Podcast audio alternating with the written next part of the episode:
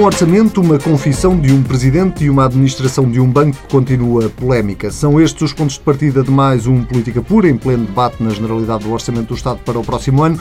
Os líderes partidários parecem ter-se guardado para o encerramento, com exceção de Assunção Cristas, que assumiu as despesas do debate do lado do CDS. Quanto à substância, Mário Centeno abriu a porta a uma renegociação da dívida, mas só num contexto europeu. A oposição voltou a acusar o governo de estar a aumentar os impostos para depois apresentar resultados sofríveis ou pouquinhos. O PCP optou por começar a discutir as propostas de alteração na especialidade. Para a conversa de hoje, temos ainda a polémica em torno da nova administração da Caixa Geral de Depósitos. Já lá vamos. Para já dar as boas-vindas a Pedro Silva Pereira e a Nuno Melo. Vou começar pelo Nuno Melo, porque se não me engano, da última vez comecei pelo Pedro Silva Pereira. Uh, acompanhou o debate de hoje à tarde. Teve alguma história este debate? Acompanhei parte. Vamos cá ver. Estes debates são muito circulares, não é? À volta de uma tendência que o Governo tenta no Orçamento de Estado demonstrar é de fim da austeridade e da oposição que tem conseguido, parece-me eficazmente, mostrar o seu exato contrário. E por isso, exatamente porque os debates são feitos destas previsibilidades, eu quis-me valer de quem é eh, necessariamente imparcial. E refiro-me ao tal que sobre isto veio dizer para 2017, encontra-se projetada uma manutenção da carga fiscal, mantendo-se também inalterada para, eh, face a 2016, a estrutura da carga fiscal. Ora bem, eh, portanto, mais do que a avaliação do Dr. Pedro Silva Pereira, ou a minha, de quem defende o governo ou de quem está na oposição, há uma entidade, ou tal, com quem nos habituamos a trabalhar e a respeitar, porque, enfim, baliza as suas intervenções por razões técnicas. E de quem o governo que, anterior discordou várias que vezes. Diz que sim, sim, mas a discordância é normal, como este também discordará por vezes, mas facto é que, tecnicamente, o que vem sendo dito é que eh, não só a, a, carga fiscal se mantém, como a tipologia eh, também a tipologia, a tipologia de, de, de, impostos e de processo. O que significa que quem... Mas, oh, Nuno, deixe-me só interromper para, para, perguntar isto. Manter a carga fiscal não é exatamente o que a oposição diz. O que a oposição diz é que a carga fiscal vai aumentar no próximo ano. Bom, uh, mas a oposição, uh, a oposição diz isso na base de outros uh, pareceres, outras declarações técnicas de outras entidades que também o vêm demonstrando abundantemente. Porque, enfim, nós temos um orçamento que vai sendo mais ou menos ficcionado à volta de uma ideia que politicamente vende, mas que bate de frente depois contra quem tecnicamente filtra. E, entre outras coisas, mostra que o que era uh, um aumento de um, investimento público em determinadas áreas, afinal, é redução. Por exemplo, na, na, na, no que tem que ver com a educação, foi anunciado um aumento de 3,7% no Orçamento de Estado para a educação. Fez manchetes em jornais e tal. Foi-se ver, afinal, o aumento de 3,7% na educação é um corte de 2,7%. Em vez de mais 180 milhões de euros, há um corte de 170 milhões de euros a, a FEMPROF está caladinha. Eu não sei onde é que anda o, o enfim, o professor, suponho que é Mário Nogueira, uh, ainda, uh, que na única declaração que fez foi para dizer, também tem aqui escrito, uh, foi para elogiar o, o, long, o corte do longo ciclo de cortes. Não é? O fim do longo ciclo de cortes. Ora bem, quer dizer, portanto, a FEMPROF vem elogiar o fim do longo ciclo de cortes quando o que acontece no orçamento de Estado é um corte na educação. Extraordinário. Mas nada. E as coisas vão assim acontecendo. Ou seja, para terminar nesta parte, dar a palavra ao Dr. Pedro Silva Pereira, que sei que está cheio de vontade de usar. Vamos cá ver uma coisa. Eh, o outro governo, o que eu defendi, o nosso, da coligação do PSD e do CDS, era acusado de ir para além da troika que o Dr. Pedro Silva Pereira negociou em representação do governo do PS quando o engenheiro Sócrates era primeiro-ministro. Agora, o que se percebe é que, afinal, sem troca, este governo mantém o que estava para além da troika, no essencial, o que é verdadeiramente extraordinário. No anterior governo não havia uma grande margem de arbítrio eh, e, portanto, tinha que se fazer aquilo que estava pactuado. Num memorando que, de resto, o PS e o CDS também subscreveram. Agora, podendo-se fazer tudo diferente, desde logo cumprindo o que foi anunciado em campanha, eh, mantém-se. E mantém-se por uma razão óbvia. É que eh, quando a receita não chega para uma despesa de um Estado que está sobredimensionado, o dinheiro não se inventa. Uh, e depois as coisas são como são. Pedro Silva Pereira, uh, desvaloriza as críticas da UTAL ou encontra nelas algum fundamento? Não, aquilo que a UTAL uh, expressou não foram críticas. A, expressão, a UTAL referiu-se, no, no, aspecto que referiu o Dr. Nuno Melo, uh, à ideia de que uh, a, a, carga fiscal fundamentalmente se manteria. Para quem conhece a linguagem dos técnicos do, do tal, o que eles realmente querem dizer é que não há uma alteração substancial no peso da carga fiscal. Uh, o Governo também nunca disse que a alteração era muito grande, sempre falou numa ligeira redução da carga fiscal. Agora, uh, terminologia à parte, o que realmente a conclusão da UTAL nos diz é que a acusação de que este era o orçamento do brutal aumento de impostos, porque isso foi o que a direita realmente disse, isso foi desmentido pelo tal. E acho até curioso que o Dr. Nuno Melo venha aqui invocar um parecer técnico que, se alguma coisa diz de concreto, é que desmente a afirmação que a direita fez sobre este orçamento. Mas quanto ao debate que hoje teve lugar na Assembleia, eu penso que o dado mais importante é que realmente o Governo entra para este debate orçamental numa posição de vantagem e de superioridade em relação à oposição. E a oposição não teve condições, nem imaginação, nem capacidade para inverter essa situação. E porquê é que o Governo entra neste debate numa posição de vantagem? Em primeiro lugar, porque uh, tem atrás de si uma execução orçamental em 2016 que lhe permite dizer que, ao contrário daquilo que era a expectativa da oposição, a execução orçamental correu bem e nós vamos poder ter o déficit mais baixo da história da democracia portuguesa entra neste debate orçamental com a Comissão Europeia a reconhecer que este orçamento cumpre as regras europeias. Uh, e, aliás, falo baixando ainda mais o déficit para 1,6%, valor já não é uh, nunca antes alcançado, é nunca antes sonhado, se calhar, na, na, na política orçamental uh, portuguesa. Chega com um parecer da DBRS uh, a manter a recomendação de investimento na dívida pública portuguesa. E ainda a semana passada também o Royal Bank of Scotland, aliás, reagindo a umas declarações incendiárias do Ministro das Finanças alemão Schäuble sobre uh, a situação portuguesa, o Royal Bank of Scotland veio, pelo contrário, sublinhar a existência de um mar de boas notícias em Portugal, foram eles que disseram, porque existe estabilidade política, porque as regras europeias orçamentais estão a ser cumpridas, porque há estabilização do sistema financeiro. Quer dizer, estes são os dados com que uh, o Governo entra para uh, este debate orçamental. E ainda com uma outra circunstância, é que as operações lançadas pela direita para procurar desacreditar o orçamento falharam. Houve uma, eh, eh, uma leve tentativa de uma certa acusação de uh, otimismo no cenário macroeconómico, que foi depois abandonada logo que o Conselho de Finanças Públicas disse que, pelo contrário, o cenário macroeconómico era plausível, estatisticamente plausível. Um, houve uma tentativa de lançar essa conversa do brutal aumento de impostos, e o Dr. Nuno Mel fez o favor de nos recordar que é o tal desmente essa versão das coisas. Depois ainda houve uma tentativa de insensibilidade social que, evidentemente, joga mal com um orçamento que repõe salários, que uh, aumenta pensões, que aumenta prestações sociais e, portanto, que é um orçamento de justiça social.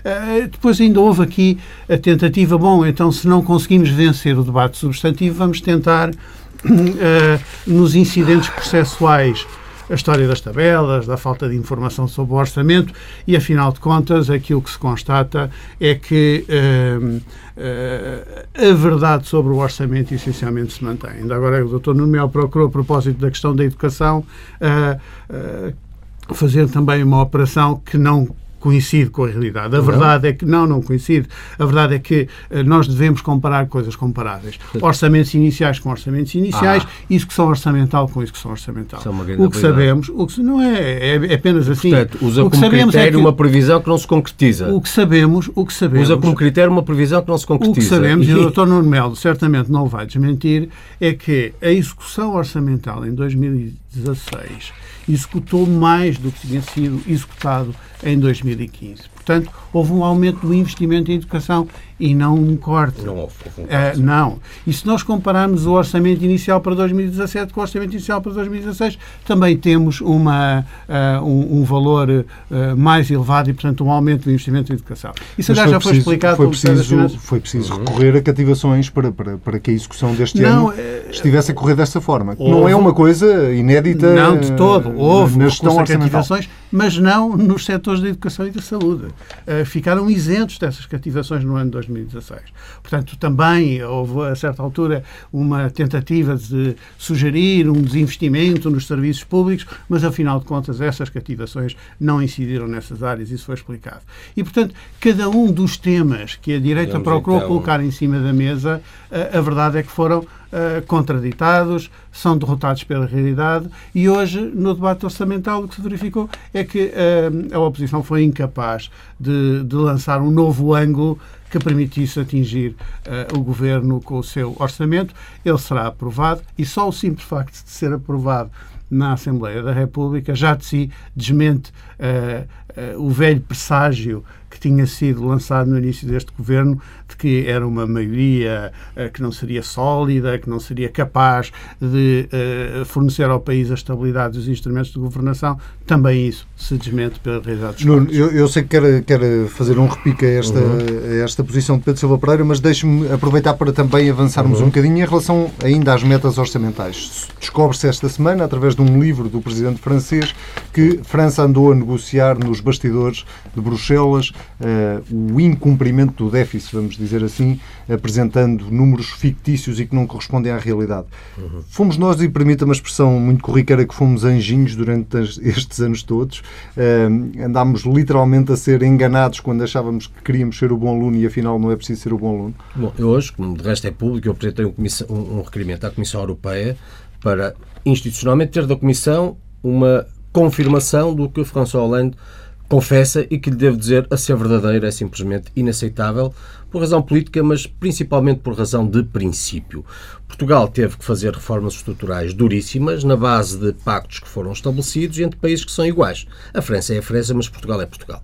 E por isso não é aceitável que um povo como o português se tenha sacrificado e um comissário dos assuntos financeiros que se chama Pierre Moscovici, que era ministro das Finanças do governo francês de François Hollande, nega Portugal e à Espanha, o que exigiu para a França em 2013, porque quando em 2013 a Comissão Europeia quis que o déficit se contivesse uns 3%, a França recuou, a Comissão Europeia concedeu mais 3 anos e agora, num cinismo absoluto, cale e perante isto, designadamente a confissão de um presidente da França que foi seu uh, enfim, que, de, de, foi presidente, quando eh, Pierre Moscovici era, era, era ministro das Finanças, eh, perante isto nada diga. E por isso o requerimento foi apresentado. E para mim é simplesmente inaceitável. Neste momento continua a decorrer o diálogo estruturado no Parlamento Europeu onde se uh, discute das possibilidades das sanções a Portugal e a Espanha, muito embora o presidente Juncker tenha vindo dizer que uh,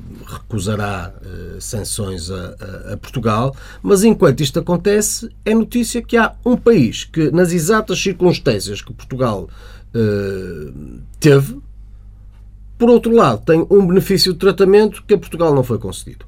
E eu, na interpelação que fiz aos comissários, disse-o exatamente porque, para mim, enfim, eu considero de profunda injustiça a possibilidade da aplicação de sanções a Portugal e a Espanha, eh, como consideraria à França, basicamente a qualquer país que faz um esforço para reduzir o seu déficit, principalmente porque isso só é possível com o sacrifício de muitas pessoas, famílias, empresas, enfim, contribuintes, e eh, depois a França, que teve um déficit de 3,5% em 2015. Enfim, nas mesmas circunstâncias não aconteceu coisa nenhuma. Se isto se confirmar, se a Comissão Europeia confirmar que isto é verdade, eh, que consequências políticas é que o Nuno acha que isto devia ter?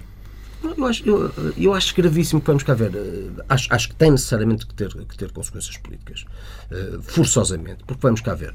Nós não estamos a falar de decisões em abstrato nós estamos a falar de decisões que afetam a vida das pessoas, afetam o rendimento das pessoas, implicam cortes de serviços públicos, aumento de impostos para cumprimento de déficits, de, de, metas que são pactuadas entre Estados, mas entre Estados que são iguais. E a Europa é feita de 28 ainda Estados com obrigações, é verdade, com direitos equivalentes. E a França, sendo a França, não é mais do que Portugal. Peço imensa desculpa. E, portanto, se a França viola o déficit, uh, ou as metas do déficit, uh, em circunstâncias que podem ser uh, equiparáveis às portuguesas, e não são, porque hoje sabe-se que, para além do mais, em 2015, sem manif o, déficit teria sido contido até abaixo dos 3%, bem, isto é simplesmente inaceitável. E, portanto, e alguma coisa tem que acontecer nesta, nesta Europa. enfim, se houvesse um mínimo de juízo crítico, Pierre Moscovici, que volta a insistir, era Ministro das Finanças em 2013, deveria ser o primeiro a reconhecer o que sucedeu com a França e a defender que em Portugal não pudesse suceder nada menos do que, enfim, a, a, a não aplicação de sanções por aquilo que basicamente a França teve. E, e, por isso interpelei a Comissão e espero que essa, que essa resposta uh, venha e, e que seja avaliada politicamente desde logo no Parlamento Europeu, onde resto estamos e desejamos mandar. Pedro Silva Pereira, estava aqui a ouvir o Nuno a lembrar-me de, de, como François Hollande, na altura que se candidatou a presidente de França, foi tão acarinhado pela, pelo Partido Socialista Português e visto quase como uma espécie de salvador uh, da França. Uh, Sente-se de alguma forma envergonhado por, por, por isto que se passou ou não?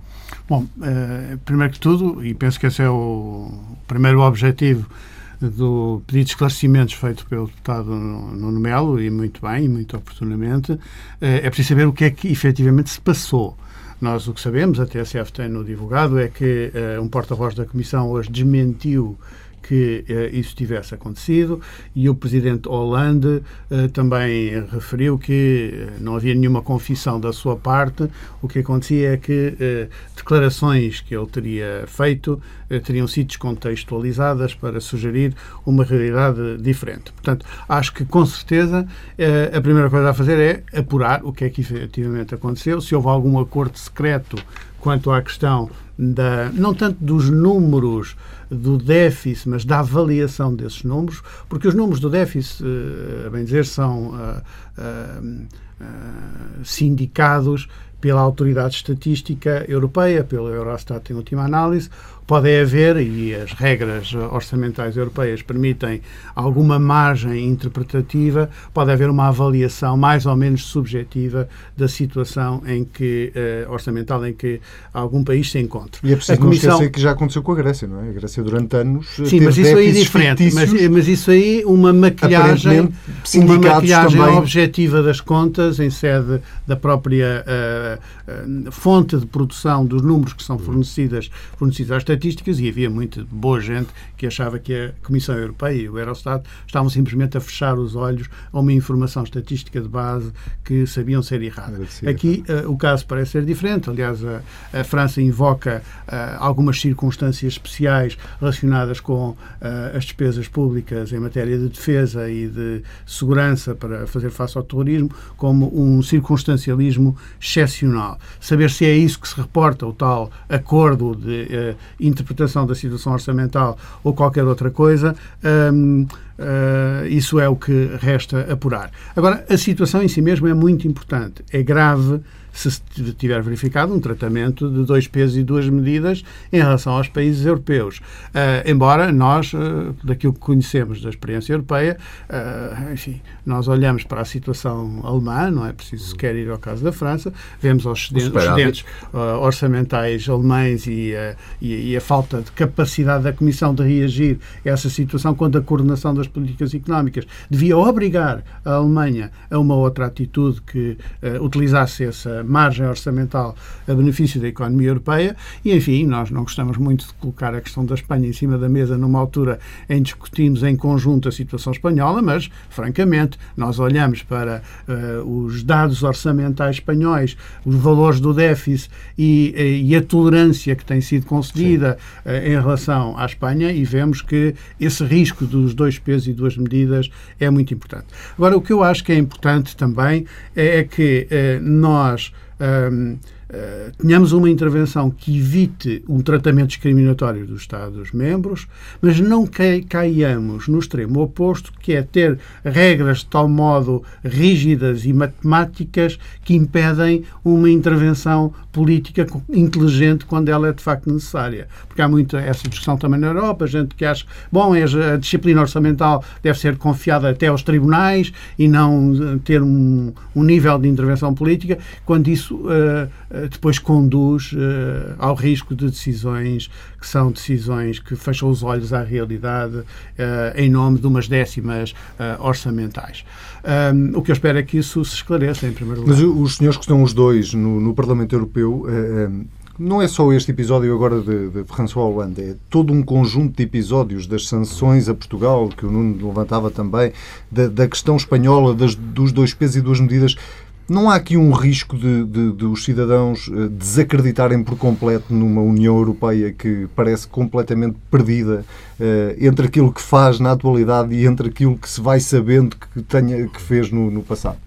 Bom, a Europa vive, ou o projeto europeu vive, eu diria neste momento, uma espécie de crise de identidade. Enfim, Jacques Delors dizia que, e diz que, que, que, que, a, que a União Europeia é um objeto político não identificado. E neste momento é cada vez menos identificável em alguns aspectos que relevam por essa dualidade de critérios que é contempla, critérios que são quase contemplativos e complacentes em relação a alguns países da Europa, que bem sei são contribuintes líquidos e são países fortes, mas uh, quase punitivos e, e, e, e, acusatórios em relação a países que, que já partiram de uma situação estrutural mais difícil quando aderiram uh, e que, no esforço, deviam ter talvez a principal razão avaliadora.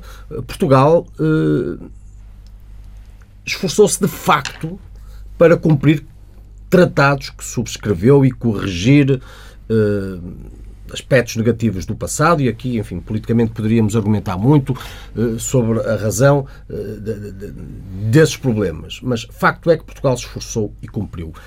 e esse devia ser o sinal que a União Europeia deveria valorizar. E se há evidência é de que os povos europeus, designadamente o nosso, certamente, colocam em crise expectativas que tinham de um projeto da União que não lhes dá respostas para problemas concretos. O Brexit foi um sinal absoluto disso mesmo em relação a um país que é relevantíssimo, um grande mercado, estamos a falar de mais de 70 milhões de uh, consumidores uh, no Reino Unido, que, uh, enfim, não, não, se revendo na, em certa lógica europeia, decidiram num referendo que queriam sair. Bom, e agora podemos especular sobre tudo, sobre a tipologia dos, uh, dos votantes nesse referendo, uh, com as circunstâncias das, da campanha, com a inadvertência da decisão do David Cameron quando o referendo é lançado, o que quisermos. Facto é que um povo britânico teve a oportunidade de se pronunciar e quis ser da União Europeia. Isto nunca tinha acontecido. Uh, significa a inversão absoluta de um caminho que era de um certo aprofundamento, que, do meu ponto de vista, no sentido errado, e eu acho que o Tratado de Lisboa uh, eh, um, eh, espelha muito dessa uh, quase esquizofrenia institucional que quer dar uh, qualquer coisa a todos, mas depois retirando funcionalidade ao, ao, ao, ao, que devia ser muito mais expedito. E, enfim, eu refiro, por exemplo, a uma lógica de política externa com uma alta representante, agora Mogherini, que se segue à Baronesa Ashton, que na verdade de política externa não manda nem coisa nenhuma, porque obviamente os países vão tendo interesses estratégicos que muitas vezes são conflituantes e é muito difícil né, nesta alta representante ter, uh, transformar-se num denominador uh, comum. Enfim, numa certa bicefalia entre a Comissão Europeia e o Conselho, nos pontos com uma tendência para para, para a governamentalização através do Conselho, noutros, noutros momentos com uma tentativa da Comissão mostrar que existe e se poderia compaginar uma espécie de governo da, da União. E, portanto, tudo isto é, é, é, é muita coisa e ao mesmo tempo não é nada e não dá resposta aos problemas de todos os dias das pessoas. E quais são os problemas de todos os dias das pessoas?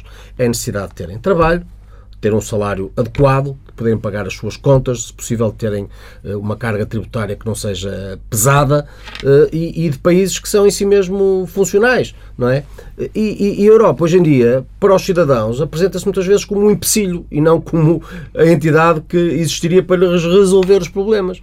E por isso é que todos os dias ouvimos em comentadores políticos, em questionários de rua, em decisões de eleitores, uh, o resultado específico disso, disso mesmo. Deixem-me isso... fazer a ponte para, para o, o, próprio debate orçamental que decorre em Portugal e para a questão da renegociação da dívida, por exemplo, porque uh, sistemat... toda a gente reconhece que há um problema com a dívida pública, não é? Não é só em uhum. Portugal, é um pouco por toda a Europa, mas a postura de Portugal também nisso e é este governo, mas o governo anterior tinha exatamente a mesma posição, é não é possível discutir isso de forma unilateral. Ainda hoje o Ministro das Finanças dizia isso. Estamos disponíveis para, mas tem que ser num contexto europeu. Ora, uh, aparentemente há países que conseguem contornar as regras do jogo uh, nos bastidores e os outros uh, estão aqui num, numa espera, sabendo que é um problema para resolver, estão à espera que alguém apoie esse, esse, Mas aí é essa que eu solução. não a Europa. Vamos cá ver. Uh, nós não podemos também encontrar na Europa o justificativo para erros que são próximos, para erros que são próprios. É uh, óbvio que este governo, como os anteriores, enfrentaram um problema que é estrutural e difícil de resolver, se calhar nos próximos 100 anos, tem que ver com a dívida.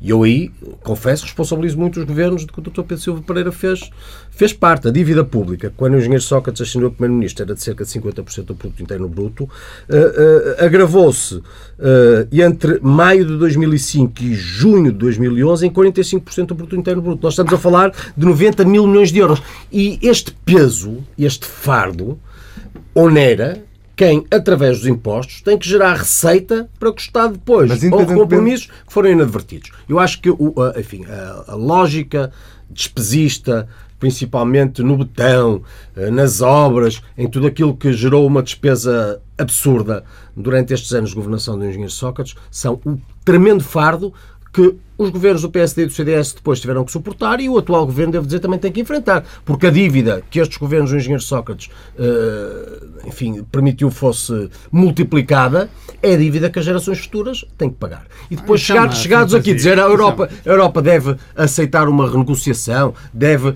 eh, Quer dizer, acusar a Europa por uma culpa que é própria, eu acho que hoje Não- o é Dr. Pedro acusar a Silva Pereira podia dizer, por exemplo, portugueses, perguntei, peço desculpa. Há um problema. verdade, há um problema para resolver. Eh, eh, não era melhor resolvê-lo? Pedro. Pereira? Bom, eh, pagando- sim, eh, deixe-me só uma breve nota para dizer. Essa conversa da dívida pública do engenheiro Sócrates é uma fantasia como outra qualquer. Quer dizer, nós não podemos fazer a operação que o Dr. Nuno Melo aqui tentou fazer. Pega no valor em Fiz 2005, depois vai ao valor em 2011 e esquece o que aconteceu entretanto. E o que aconteceu entretanto foram duas coisas. Em primeiro lugar foi eh, uma alteração das regras estatísticas daquilo que contava para o déficit. E, portanto, coisas como, por exemplo, a CP. Olha, a CP, que por acaso não foi criada pelo engenheiro Sócrates, é uma coisa que tem décadas, passou a contar para as contas públicas e para o déficit e não, para ir para a dívida pública não contava antes. Portanto, nós não podemos fazer isso assim, porque isso é enganar as pessoas que nos estão a ouvir. E depois também tivemos uma coisa que se chama a grande recessão. Há bibliotecas inteiras escritas com este título em maiúsculas, Grande Recessão 2008-2009. Se verificar o que isso significa, se o, que, o que isso significa é que entre 2005 e 2008, até essa tal grande recessão, o que houve foi um controle da dívida pública nos governos do engenheiro Sócrates. E depois a dívida pública aumentou, não por causa do aumento da despesa, mas sim por causa da diminuição da receita, fruto, fruto dessa crise internacional que atingiu todos os países. Agora, quanto à questão de como é que resolvemos o problema, eu acho que eh, eh, é preciso ter os pés assentes na terra. Este é um tema muito sensível. É fácil eh, partidos que não estão no governo estarem sempre a agitar a bandeira da reestruturação e da negociação da dívida. Porquê? Porque podem. Porque eh, aqueles partidos que têm a responsabilidade do governo, como é o caso do Partido Socialista e foi o caso dos partidos que estiveram no governo anteriormente, sabem que no dia em que disserem queremos renegociar a dívida, queremos reestruturar a dívida, isso tem uma consequência nesse mesmo dia nos mercados. Porque o que estarão a dizer é bom, nós não, Não estamos em condições de pagar. Isso tem uma consequência. É por isso que, hum, quando existem essas operações, é do interesse dos países que têm vantagem numa reestruturação da dívida, que ela seja ah, realizada coletivamente, eh, negociada no espaço europeu, abrangente de preferência a vários países, fazendo parte de uma solução global. Mas, não- e mas certamente temos que ficar à espera, então. completamente acordo. não, isso é isso, Temos que certa- isso- isso certamente, certamente que isso devia fazer parte da equação da resposta da União Europeia à crise, às consequências da grande recessão. Quando diz a União Europeia, diz sentir. a Comissão Europeia. Devia ser a Comissão Sim, Europeia a comi- tomar a iniciativa. Sim, com certeza pode que sim. deve ser um E, e- e deve, fazê-lo, e deve fazê-lo, e, e, e, e, portanto, hoje o que o Tem alguma Partido, explicação hoje, o que o Partido Socialista ou o que o Ministro das Finanças disse no Parlamento apenas confirma esta leitura. Nós sempre achámos que isso devia fazer, devia fazer parte da equação de uh, uma resolução do problema económico da Europa, de ganhar margem para o investimento, mas é, é necessário uma solução encontrada. Tem alguma explicação europeu. para politicamente isso nunca ter sido feito? Quando Bom, estávamos no auge da crise, era porque sim, estávamos no auge da crise. A explicação tem que ver com uma coisa que o Dr. Nuno Melo aqui há pouco, sobre a forma como determinados países ou determinadas zonas da Europa são encaradas pelas outras. Esta divergência. Os duas, dois pesos e duas medidas. Os dois pesos e duas medidas e uma, e uma questão de cultura e de forma como os chamados países periféricos ou países do Sul são vistos pelos países do centro e do norte da Europa. De facto, instalou-se uma cultura na Europa que era a ideia de que os países do Sul são os despesistas, uh, ou não querem trabalhar, ou passam o tempo na praia. Uh, uh, quer dizer que são uma uma, visão deturpada das dificuldades económicas que uh, esses países enfrentam. E essa leitura, hoje mesmo, neste momento em que estamos a falar, uh, leva a que o debate sobre as soluções para uh, este, uh, esta encruzilhada em que a Europa se encontra seja permanentemente atravessada por essa questão, a questão da credibilidade das regras. De facto, há alguns no centro e do norte da Europa que acham, imagine-se, que depois do Brexit, que o grande problema da Europa é as regras de disciplina orçamental não são suficientemente credíveis. Nós precisamos de, de aplicar sanções.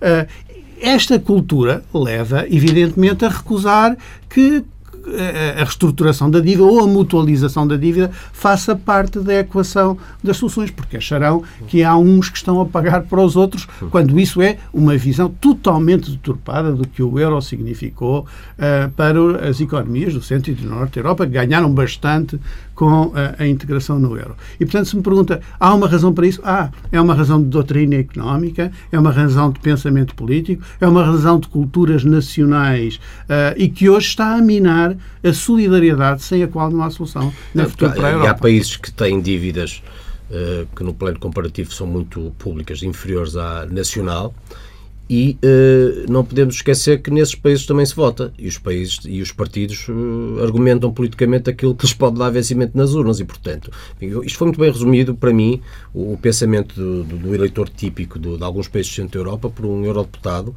uh, alemão que me dizia, basicamente, disse-me duas coisas. Em primeiro lugar, Nuno Melo, nunca se esqueça uma, nunca se esqueça que, em primeiro lugar, os alemães também votam. E votam naquilo que definirá o governo alemão. E o sentimento do muito povo alemão é de que uh, as suas poupanças não devem ser utilizadas para pagar dívidas de povos do Sul, dívidas acumuladas imprudentemente, quando a Europa teve, quando a Alemanha teve disciplina orçamental e conseguiu uh, resolver problemas uh, de forma que Portugal também, designadamente, também poderia ter conseguido resolver. Portanto, este é o pensamento e eu volto a insistir, enfim, eu acho que há nas no, estruturalmente na nossa realidade culpas que são próprias, necessariamente. Eh, e, e, que devemos assumir e até argumentar politicamente, e aqui certamente nós não pensamos da mesma forma. Eu, eu recordo no tempo do, do governo do engenheiro Sócrates o, havia uma estratégia para encarar a crise que era a do investimento público não, e era assumida não, não era do, do investimento Sócrates, público do governo. Isso era a estratégia eh, europeia. Sim, mas, mas responder, e que foi Pedro o que Pereira, dizer uma coisa. a grande depressão. Pedro Silva Pereira, a grande recessão uh, se transformasse Vamos cá ver, nós tivemos, eu recordo, eu recordo belíssimos debates, designadamente entre o Dr. Paulo Portas e, o, e o engenheiro Sócrates, quando uh, o engenheiro Sócrates argumentava com investimento público, o Dr. Paulo Portas argumentava com a tipologia desse investimento, que basicamente dava rendimento a empresas que muitas vezes nem sequer eram nacionais. Portanto, o que, o que era investimento público estratégico nesse governo, agora passou a devolução dos rendimentos às famílias. Num caso e no outro, são dois chavões que não, resolvem coisa ter, nenhuma. Vou ter, é? que, vou ter que interromper, porque temos que dois minutos e vou-vos pedir mesmo poder de síntese. Uh, continua a polémica em torno da, da, da, da nova administração da Caixa Geral de Depósitos. Como é que acham que isto vai acabar? Isto pode levar no limite a, a, a saídas da, da administração da, da, da, Caixa Geral de Depósitos? Dou a palavra ao João Nuno para fechar Bom, com o Pedro. Eh, eu diria que esta é uma questão que, lá está, se devia avaliar por razões de princípio, muito mais do que avaliações legais, que também as há, e até constitucionais. O PS e o, e o Bloco acham normal, o Bloco aparentemente, né, o Bloco agora está num limbo, que o Presidente da Caixa Geral de Depósitos possa esconder declarações de rendimentos ou possa não apresentar declarações de rendimentos que obrigam gestor, que, obrigam gestor públicos e políticos. Ora bem, eu acho isto simplesmente inacreditável, porque a Caixa Geral de Depósitos é um, de Depósitos é um banco público. A Caixa Geral de Depósitos vai agora beneficiar de uma injeção de capital, de dinheiro dos contribuintes, de cerca de 2,7 mil milhões de euros. E esta regra da declaração de rendimentos tem uma motivação que é pública.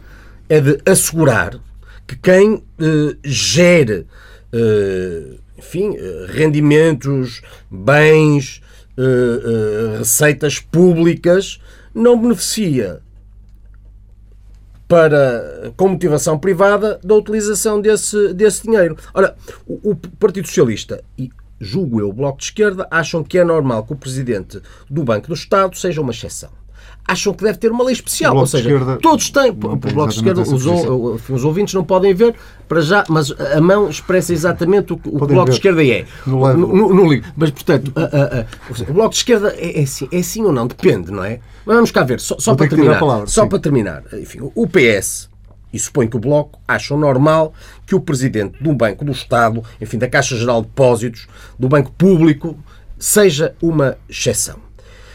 Acham que o uma direção de um banco deve ter direito a leis à medida. Ora, acontece que isto, para além de ilegal, porventura inconstitucional, é seguramente imoral. Não é normal que um gestor de uma empresa tenha que apresentar esta declaração de rendimentos e o gestor de um banco que gera milhões, que toma decisões todos os dias, estratégicas, mas que podem levar a, a Podem não, levam à utilização de dinheiros públicos, não têm que apresentar a sua declaração de rendimentos. Um deputado que ganha 3 mil euros ou 4 mil euros na Assembleia da República apresenta. Um presidente de um banco que gera milhões não tem que apresentar. E eu estou com Jorge Miranda, ou estou com Bacelar Gouveia, entre outras coisas, o professor, aliás, o professor Jorge Miranda o professor Bacelar Gouveia, este último que, entre outras coisas, dizia que trata-se de uma constitucionalidade por ser uma lei à medida, enfim, que uma, uma, uma pessoa não pode ser isentada de uma obrigação de responsabilidade no exercício de um cargo público só porque um governo que se diz socialista Nuno, acha vai, vai, vai mesmo ter que terminar. Pode fazê-lo. Pedro. Bom, mais Nuno, sim, o Dr. Nuno Melo está mal informado sobre a posição do Partido Socialista. Ela é formal, é pública, é no sentido que os gestores da Caixa de Depósitos devem entregar a sua declaração de rendimentos no Tribunal Constitucional. Isso já foi dito. Então, porquê que foi até, Isso já foi dito até pelo próprio Presidente do Partido Socialista, pela Secretária-Geral adjunta do Partido Socialista, ainda hoje no Parlamento isso foi reafirmado. Não mas, há duas opiniões sobre mas, isso. Não há duas opiniões sobre É isto que o Partido Socialista Mas porquê que foi criada a lei, então? Pergunta como é que acho que isto que é que vai terminar, o que eu espero é que isto termine com uh, a Caixa de Depósitos, os gestores da Caixa, a entregarem as suas declarações de rendimentos no Tribunal Constitucional. Mas, Pedro, porque é que estamos acho, a discutir E acho que só o arrastar deste problema é um erro para a imagem da Caixa e é também, uh, se quer saber, um erro político que devia ser resolvido. Uh, aliás, o Governo... Um erro político de quem? Bom, eh, eu não sei se houve alguma espécie de entendimento com os gestores da Caixa de que o estatuto ao abrigo do qual, do, do qual seriam nomeados seria um, uh, de tal forma análogo ao dos gestores privados que isso implicava que haveria um controle, porque há sempre um controle dos seus rendimentos feito pelo Banco de Portugal, mas não nos mesmos termos do que outros gestores públicos ou titulares de empresas públicas. Eu uh, o que acho é que a lei é clara, a lei diz que não são apenas os gestores públicos que estão obrigados a essa declaração, são também os gestores de empresas participadas pelo Estado. E a Caixa de Depósitos é uma empresa participada a 100% pelo Estado. Quem é que Portanto, acho que os gestores devem João, Cabrinho, João Cravinhos ou uma uh, a lei e quem aplicar. Quem é que cometeu o erro?